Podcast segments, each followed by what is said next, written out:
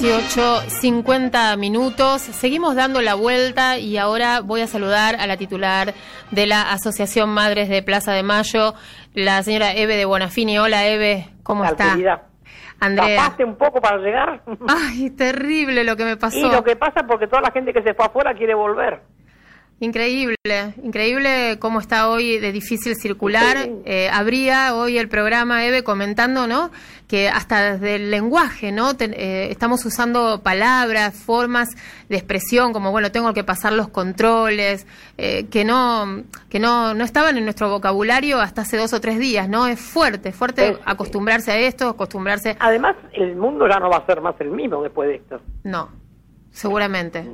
Nos tiene que servir para algo, si no madre mía de mi alma, ¿eh? Sí. ¿Cuántas oh. cosas ¿no? Que, que, nos están pasando en estos días y que nos hacen reflexionar y pensar acerca de cuál es el lugar que, que tiene cada uno? Eh, ¿No? ¿A qué...? Mira, yo en eso todavía no pienso. No, bueno, usted lo tiene clarísimo. Hay muchas cosas para hacer. Yo soy una persona que trabajo muchas horas porque siempre tengo algo para hacer. Siempre. Si no tengo, me lo busco. Entonces, pinto, dibujo, tengo plantas voy y corto un guajito, lo pongo acá arriba de la mesa para verlo. Sí. Y, nada, todo el tiempo no, no estoy mirando la luna de Valencia, escucho mucho radio. Este pero me parece que lo que hay que ver es que la solidaridad acá está bastante lejana y, y el 38% o el 34% que son los macristas son los que se van afuera, los que no aceptan nada, los que se van a, hacer surf no sé dónde, los que se toman un yate y se van al... No, es esa gente, la que lleva la mucama en, el, baúl. auto. Son ellos, ¿viste? Rompen con todas las reglas. El pobre presidente se rompe el alma y ellos rompen las reglas porque a ellos no les importa nada, porque son tan ignorantes que no se dan cuenta que si no cuidan su vida, tampoco cuidan la vida de sus hijos y de su familia, porque se van a empezar a contagiar todos. Mm. Pero no entienden esa, no les dio la cabeza todavía para eso. Claro, eh, recién le decía que hay que repensar cada uno su lugar. Usted, lógicamente, siempre ha trabajado eh, desde que la conocemos eh, por los demás. Y bueno, no, no es el caso de, todo el mundo, esa, esa conexión con el otro, esa, ese registro de que lo, que lo que uno hace al otro le refleja de alguna manera, ¿verdad? Entonces a eso me refería cuando decía que este parate, que lo estamos viviendo todos, cada uno con sus recursos, con sus posibilidades, nos hace pensar en esto, ¿no? A mí me parece que lo más hermoso que nos puede pasar es darnos cuenta que la solidaridad es una forma de vivir. La solidaridad es, como hacer política todo el tiempo. Es que es ocuparte más del otro que de vos. Porque esa es la única manera de vivir. Nuestros hijos eran lo que hacían, lo que querían, por el mundo que luchaban para que todos nos ocupemos del otro. El otro soy yo hace años que las madres lo sacamos, años que sacamos esa consigna. Y ahora es más real que nunca. Las madres que no cobramos reparación, que dijimos que la vida no tiene precio, fíjate ahora, no hay plata, por más millonario que sea, si le agarra el bicho este, se lo va a agarrar igual. Y no hay plata porque lo salve, no porque sea rico se va a salvar. Si es rico le va a agarrar igual. Tal vez sufra menos porque va a un, hospital más caro, pero bueno, pero le va a agarrar igual. Entonces, es ahí donde vos tenés que darte cuenta cuál es la tarea de la solidaridad. Es siempre dar para el otro, para el otro que tenga lugar, para el otro. Ahora tenemos que ocuparnos muchísimo y preocuparnos por la gente de los barrios. Claro. Aunque están pasando las policías y los chicos con megáfonos diciendo que estén adentro, pero la gente no tiene. Lavarse las manos con jabón y agua no tienen ni agua ni jabón dicen que estén adentro de la casa, no tienen casa. Porque a lo mejor hay cuatro camas donde viven apiladas diez personas. Lógico, no pueden estar adentro. No tienen calle para que entre una ambulancia. Mm. Ahora la comida les está llegando, porque el ejército repartió bolsones, pero hay lugares donde no llegó. Si me están escuchando algunos que escuchen, ayer lo llamé a Rossi, no comunicar con él, para que el ejército vaya y lleve a Villa La Fe en Monte Chingolo, que es una de las villas más pobres que hay, que la gente no tiene nada, por favor que lleven comida, porque las madres estábamos juntando para ellos y ahora no podemos juntar, porque no podemos trabajar, no podemos hacer nada. Así que por favor que les lleven comida, hay gente que no tiene comida. Y por más que salga esta tarjeta, la otra tarjeta, la otra tarjeta, hay que ver cómo se hace la tarjeta, con, a dónde vas a comprar, si, te, si vas al almacén. dónde, dónde pones lo que compras. No sé, son mil cosas que ellos no tienen. Tampoco acceso, ¿no? Tampoco acceso a todas esas cosas cercanas. 10 mil pesos, sí, me parece hermoso que la gente pueda tener 10 mil pesos y 4 mil por las... Toda esa, esa plata es necesaria. Pero la plata no cubre que no tengan agua. Claro. Que tengan que caminar no sé cuántas cuadras con un baldecito para traer agua para lavarse las manos. No, se tienen que lavar todos con ese balde. Y hacer la comida con ese balde. Y lavar las ollas con ese balde porque sale tan poca agua que a veces la cola para buscar agua es más larga que no sé qué. ¿Y de qué metro le vas a hablar a la gente? ¿Estén a un metro cada uno para hacer la cola para buscar agua? Claro. No, es, hay una parte, y bueno, me parece muy bien que la policía que antes te pegaba, ahora te, haya aprendido a disuadir a la gente. Eso me parece bárbaro, es un paso importantísimo. Yo decía, ¿cómo va a ser la policía que todavía te cagó a palo? Que digo, bueno, mire señor, tiene que hacernos caso, tiene que... No los, no, los escucho y digo, no puedo creer. Es lo que lo que hablábamos primero, ¿no? Al principio. La transformación de todo. Claro, que se está resignificando todo. Todo. En función de un, de un factor eh, inesperado. De un bichito que andás a saber qué es, que, quién lo inventó y, a dónde salió. ¿Se le escapó a alguno? ¿Lo tiró a propósito? ¿Cómo habrá sido la cosa? Nunca vamos a saber eso. No, no sabemos. Después que pasen los años y los años y los años, hubo muchas epidemias, ¿eh? No te creas que es la única. Yo pasé la epidemia de la viruela, me agarró viruela, tenía nueve años. ¿En serio? Sí, sí, horrible. No, no, ocho tenía, no sabes. Te llenas de unos granos enormes, toda la cara, el cuerpo, todo. Te hace unos cascarones y en aquella época te la sacaban con agua de alibur, te ponían un algodón con agua de alibur, la remojaban se le iban sacando. Las cascaritas. Ah, no sabés lo que se sufría, horrible. Y después la de la polio. Sí. Cuando mi hijo tenía cinco meses, Raúl, que ahora tendría 70 años, Raúl, ¿no? No había vacunas. ¿Y Raúl tuvo polio? Yo le estaba dando de mamar a él y a una nena que había nacido. Siempre tuve leche para darle a dos chicos y bueno, aprovechaba de dar una nena prematura y me avisan que la nena le agarró la polio. Y digo, bueno, si se va a contagiar a mi hijo, ¿qué vamos a hacer? Y bueno, le saqué la teta a mi hijo, le daba madera porque mi hijo estaba gordito y la arena era, iba a morir si no. Sí. Así también, con cuidado, pero venía la gente con sus cosas y nada, no había, no nos lavábamos, teníamos un cuidado así, más o menos. Eve, me quiero, idea. me quiero detener un momento en esto que está contando porque realmente es muy, muy emocionante. A mí me, me, me moviliza mucho lo que está contando. ¿Usted dejó de darle la teta a su hijo para darle la teta a una nena que tenía polio? Sí, claro. ¿Su hijo no se contagió? No, mi hijo no se contagió. Mm. Mi hijo estaba lindo, estaba gordito, había nacido bien, tenía cinco meses ya, ya podía empezar a comer algo. Yo no podía pensar que le iba a sacar la nena para que siga con mi hijo, ¿no? La cabeza no me daba para eso, ¿viste? ¿Y, cuántos años tenía, Eve? ¿Cuántos años tenía cuando pasó esto? ¿Usted? Yo tenía, a ver, eh, 20 Raúl y 24 años. Y era ya era muy sabia y muy muy valiente. No sé si era sabia, me parece que lo que había entendido era la solidaridad. Solidaria. Mm. Era la, la forma de, Yo siempre tuve esas, esas cosas. Esos arranques. Vos sabés que yo cuando era soltera eh, había un nene que la mamá le pegaba mucho. Un, chico con algunas discapacidades. Pero unas palizas le daba terrible porque ella se juntaba con tipos y le, hacía lío. Bueno. Y yo lo empecé a traer a mi casa. Y mi mamá no quería, y hasta que un día le llegó una radio a mi mamá. Porque claro, cosa del chico de la calle, casi de la calle. Y ese pibe me estuvo siguiendo muchos años. Cuando yo me mudé lo encontré y, lo empecé a traer a mi casa porque también la madre lo seguía este, yendo en la calle para prostituirse y, y lo tuve mucho tiempo. Y yo lo mandaba a la escuela y lo bañaba y lo lavaba y y mm, después se fueron a Bahía Blanca.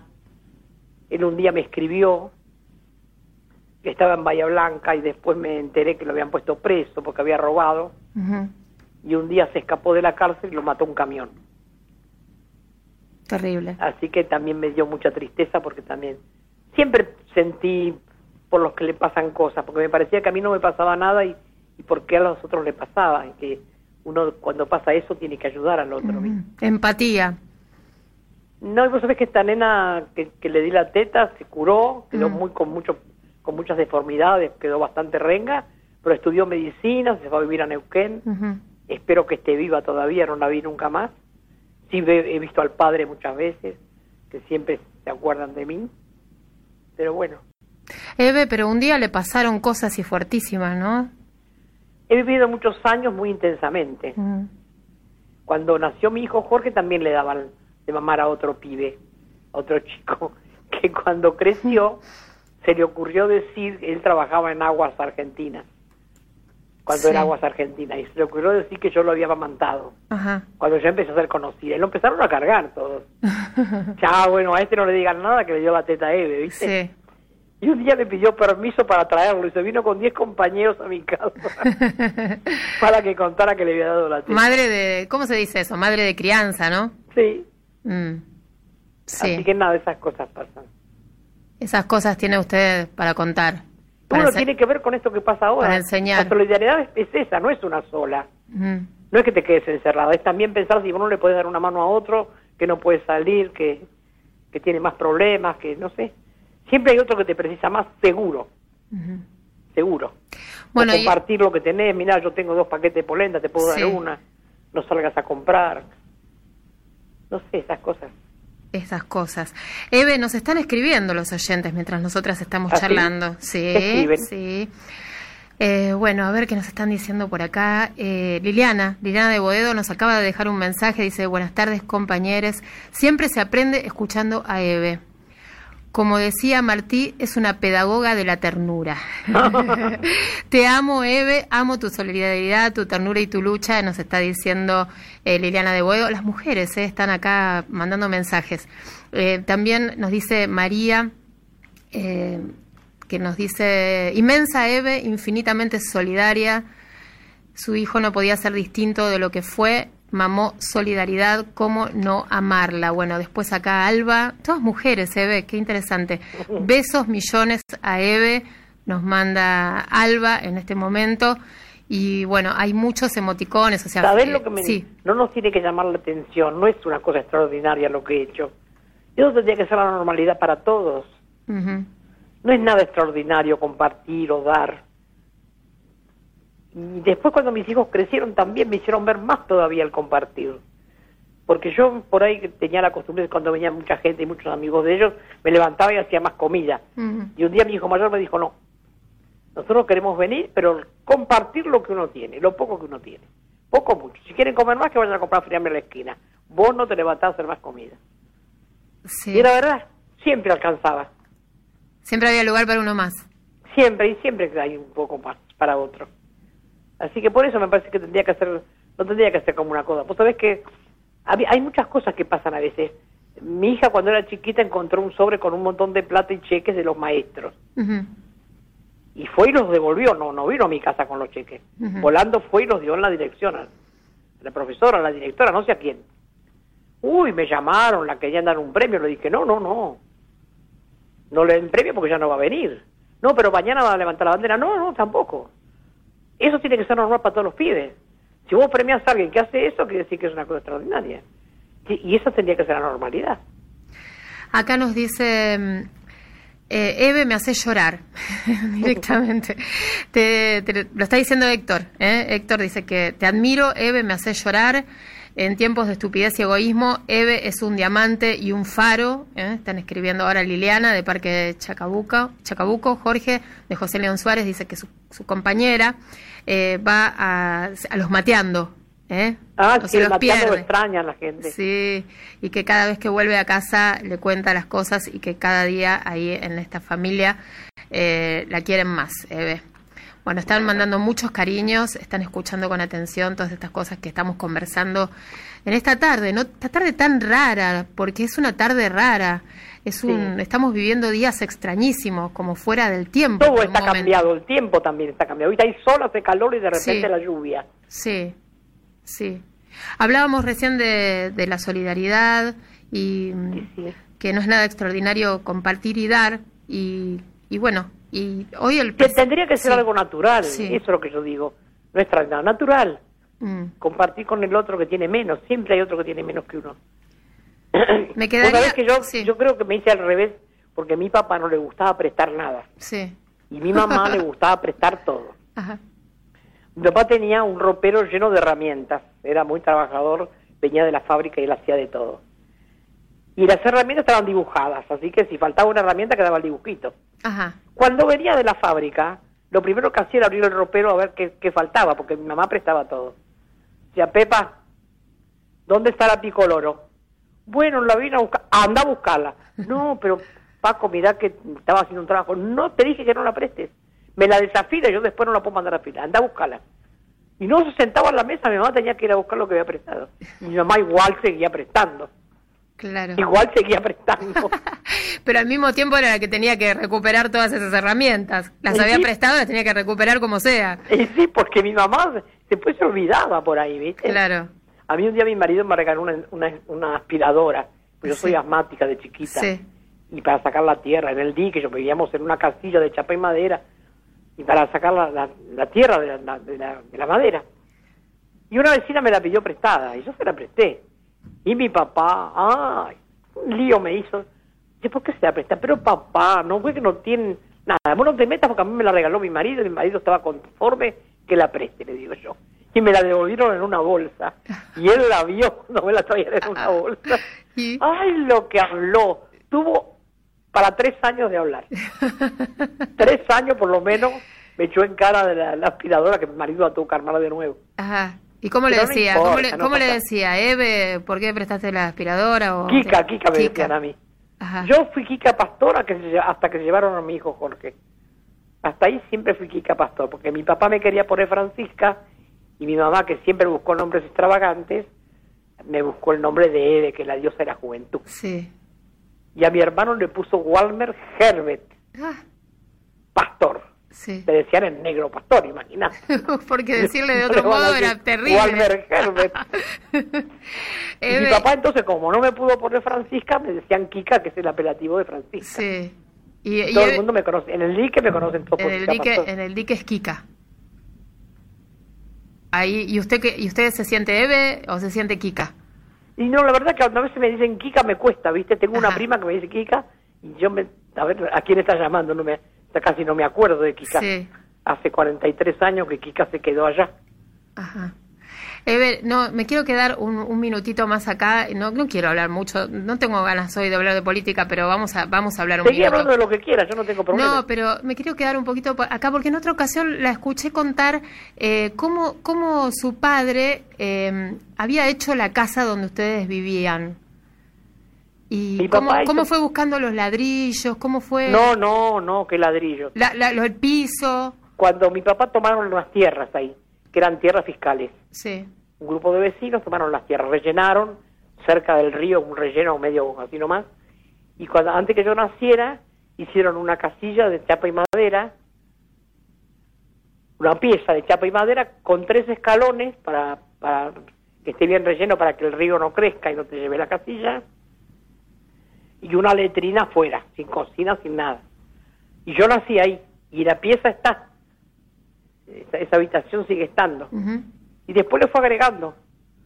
Corrió la letrina, hizo una cocinita y después hizo como un bañito un poco más, más organizado. Después cuando nació mi hermano, la cocina pasó a ser mi piecita y hizo otra cocinita. Y así la fue haciendo de a pedazos. Y después hizo para cerrar todas esas piezas una atrás de la otra, como un holcito, porque el viento del río venía y pegaba fuerte. Levantó una pared, le puso una mampara. Todo eso está así. Y ahora se la, día, la tiene seco el intendente de Ensenada. Armamos la casa de don Paco y doña Pepa abierta para todos y damos clases de fines para adultos. Claro. Qué y en el fondo está la casillita que nos hicimos mi marido y yo cuando nos casamos también de chapa y madera. Ujú. Qué impresionante, ¿no? Qué importante también tener siempre presente de dónde viene uno, ¿no? Y vos sabés que mi papá nos había enseñado mucho la higiene. Mi viejo, como era, un- era español, sabía mucho de lo que era la higiene de las letrinas, ¿no? Y nos, él había hecho un- como un asientito de madera, porque porque antes las letrinas eran un pozo nada más. Sí. Bueno, él le hizo un asientito de madera y al lado ponía una, una lata de aceite, lo limpiábamos con papel de diario, no había qué papel higiénico ni a dónde, ¿no?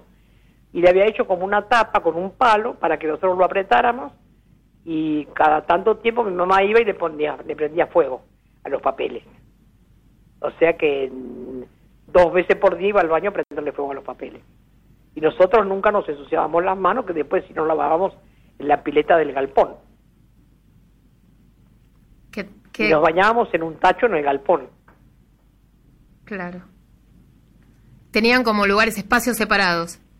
Y sí, y, Ujú. y- y eso mantenía mucha higiene en la casa, porque hasta que hicimos un baño más cerradito ya, con ducha, con todo esto. Eve, eh, ayer eh, fue un día de muchas emociones, ¿verdad? Sí, Mm. muchísimas. Fue- Muchísimas porque vi muchas cosas que me encantaron y que, que la gente hizo. El pañuelazo fue un éxito tremendo. Hoy me mandaron las fotos de, de Suecia, pintando en una plaza y una pared la gente. Y en, en Génova también pusieron en todos los balcones pañuelos. Fue muy emocionante para nosotros eso. ¿Y cómo Además fue? de acá, que Sí. en todas partes, ¿no? Y fue fuerte también eh, no, no estar en la plaza. Y claro, lo más triste para nosotros fue dejar la plaza los jueves. Eso fue tremendo. Eh, hicimos una marcha arriba de la camioneta, bajarnos, y ya después nos fuimos más. Claro. Y todas nos estamos cuidando porque tenemos muchos años todas. Ujú. 92, 91, 94, 95. Sí, son muchos. Y además, Estamos Eve, usted siempre se cuida en invierno porque, bueno, por el tema de, Sí, yo me cuido asma. bastante. y- Y me claro. cuido todo lo que puedo. Mm, Todo lo que puedo. Tengo Em, médicos que me cuidan mucho también. Sí. Eve, eh, estamos recibiendo muchos mensajes, todos. Bueno, con, todos muy mandarle besos a la gente. Los Eh, quiero mucho todos. bueno, también nos están escuchando eh, y nos están mandando eh, saludos. Lauro Grande, Alberto Sileoni, Miguel Ángel Funes, Osmar Núñez, el actor, que le está mandando un beso. Eduardo Valdés. Eh, Eduardo Valdés, además, Me habló ayer anoche, me habló se anoche. comunicó acá conmigo. Sí, me para- habló anoche Eduardo Sí. Valdés. Y Lauro también. Lauro, él no se olvida. Los demás puede ser que se olvide, pero Lauro siempre está. Él está siempre. Acá nos están mandando muchos cariños para usted. ¿eh? Eh, dice que en pocas palabras usted pone en perspectiva y nos centra a todos. ¿eh? Esto es lo que nos están diciendo nuestros oyentes en este momento. Nos hace dar cuenta, Eve, de lo que realmente es importante. Bueno, hay muchos mensajes. En- en lo más importante en este momento, y siempre es la vida. Y siempre. No, no es una vez. Y la memoria no es lo que te acordás una vez por año una marcha. La memoria es la que te acordás todos los días de quién sos y de dónde venís. Todos los días qué te pasó, quiénes fueron tus hijos, quiénes fueron tus familias, quiénes fueron tus hermanos, cuánto estuviste con... Es- eso no podés olvidarte. Eso es la parte de tu historia y de lo que te mantiene parada, ponele, ¿no? Sí, saber de dónde venimos y tenerlo presente. Sí, porque me parece que es lo más importante, no sacarse las chancletas, ¿viste? En las madres hubo mucha lucha de clases, mucha lucha de clases en las madres. La gente a lo mejor no lo sabe, pero la padecimos muy duro las madres que veníamos de la clase baja, trabajadora y todo, porque bueno, parecía que había madres para poner el papel higiénico y madres para ver al presidente. Y la pelea para que eso así no fuera, madre mía, ¿cómo fue? Por favor. Nosotros cocinábamos, en la- nosotros vivimos juntas toda la vida. La gente tampoco sabe eso.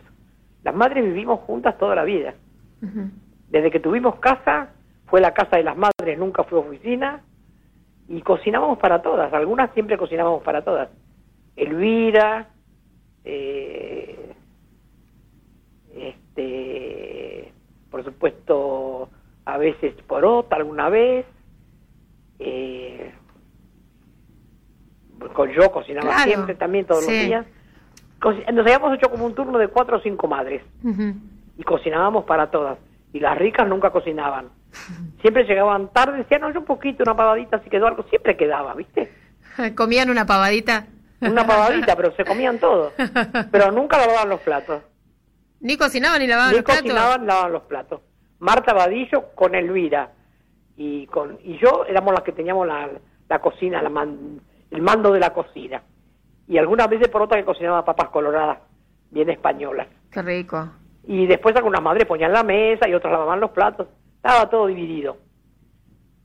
Y un día me, me, me engrané, porque yo digo, ¿cómo puede ser? Vienen tarde, no ponen la mesa, no traen nada. Porque la comida la pagamos toda la vida las madres nosotras. Nos pagamos hasta el agua en la casa, hasta actualmente, ¿eh? Sí. hasta el agua, nadie saca un mango de la casa de las madres. Y bueno, y de repente la llamé a la, cocina y cerré con llave y le dije, ahora van a lavar- hasta que no laven los platos no salen. Y la hice lavar los platos. Una vez sola, pero los hice lavar.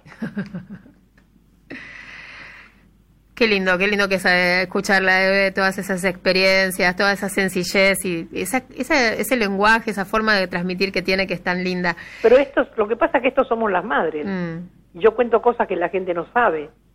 Nunca dijimos oficina en la casa de las madres. Es que yo siempre digo lo mismo cada vez que hablo con usted y que tengo la oportunidad de subrayar eh, la eh, como lo que lo que pasa mediáticamente en Argentina, ¿no? Con, mujeres como usted, también con la, vicepresidenta y expresidenta Cristina Fernández, ¿no? Como una parte de la prensa eh, las, las, las ha perseguido y las ha estigmatizado de alguna forma, ¿no? Con, con mensajes este, eh, ofensivos, con mensajes que no, que no tienen, no tienen que ver con usted directamente, con Sí, su sí, trabajo de solidaridad, de lo que cuidado quieren del es otro. desarmar lo que hacemos, ¿viste? Mm. Ayer en un canal pasaron que una parte que yo una vez dije que a la policía no había que hacerle caso, en el, Claro. en el 14 o 15 o 16, no me acuerdo en qué año, Claro. ese discurso lo pasaron, lo pasó uno de estos que se llaman periodistas y que son nada más que unos vendidos, Sí. Para hacer ver que ahora no había que hacerle caso a la policía, como Claro. si lo hubiera dicho ahora. Claro, porque buscan esos títulos eh, eh, que, para resaltar Y- y lo Crónica, negativo. Crónica es una vergüenza, la Mm. mentira, cómo miente, Claro. madre mía de mi alma. Bueno, usted es una mujer de carácter y siempre ha dicho lo que piensa. Eso es así. Y a muchas personas no, no les conviene eh, lo, que, lo usted dice y lo que usted piensa. Sí, pero bueno, pero Este. Crónica es una vergüenza, cómo asusta a la gente. Con esto del ¿Cómo la- coronavirus. No, es Ah. impresionante. Ah. Y sí, porque paraliza, ¿no? El miedo, Y el También miedo se ven- se es ven- parte del, enemigo. claro. Y se ven acciones, ¿no? De, de, de- de argentinos, de vecinos, ¿no? Agrediéndose porque uno salió a pasear al perro o porque otro, este, no sé, eh, salió a la calle. Sí, los barrios está pasando un poco esto, en la los barrios de Capital Federal. El miedo es una cárcel sin rejas, ¿eh? Mm. Te tiene aprisionada siempre el miedo. No hablo porque no digo, porque no digo esto, que no le no le vas a ofender al Juan, que no ofenda a Pedro, que no hago esto, no salgo, no grito, no cruzo la calle. No, el miedo te es como un chaleco de fuerza. Eve, ¿cómo está viendo a Alberto, no? Que está No, trabajando contento. 24 horas al día. Estoy orgullosísima de Alberto. Mm. Estamos conociendo a un Alberto que no conocíamos. Yo conocí a un Alberto que venía de otra clase social, que estaba de la universidad, más, como más prudente. Mm. Pero ahora, querida, se puso en serio la cosa. Imagínate vos, yo el otro día decía, si nosotros fuéramos muy, muy creyentes, diríamos que él y Axel multiplicaron los peces y los panes. Porque sacaron plata debajo de la tierra, en una tierra alzada que no había ni un mango, y ahora están haciendo de todo, ahora consiguieron otro poco de plata, otro montón de plata, para prepararnos por si viene peor de lo que está. Y eso es el Estado presente para defender la vida, que es lo que las madres siempre defendimos. Y no cobramos la reparación, porque la vida no puede tener precio, porque ahora no hay nada que la pueda pagar, nunca. Y nada repara, la plata no repara nada. Eve, le agradezco muchísimo, como siempre, no, que... no me dé las gracias. que- Cuando quieras llamarme, yo no tengo problema. Buenísimo, Eve. Le, le dijo, un, hay montones de mensajes, todos de mucho cariño hacia usted. Y mm, acá hay uno que, que me gusta mucho, de Pau de Saavedra, que dice, Eve es el corazón del pueblo. Uy, bueno, muy, mucho lujo, ¿eh? Bueno, Mucho eso lujo. piensa Pau, que nos escucha todos los días y bueno, dejó un mensaje muy lindo y quería, Si quería querés destacar. podemos poner un día en que pueda salir. Y ya acordamos y hablamos. Perfecto, Eve. Cuando quiera. Después lo arreglamos. Sí, Perfecto. no. Buenísimo. Hacemos esa cita entonces. Bárbaro. Para, para la semana que viene. Una cita de honor. Buenísimo. Chao, corazón. Un abrazo. Hablábamos con Eve de Bonafini, titular de la Asociación Madres de Plaza de Mayo.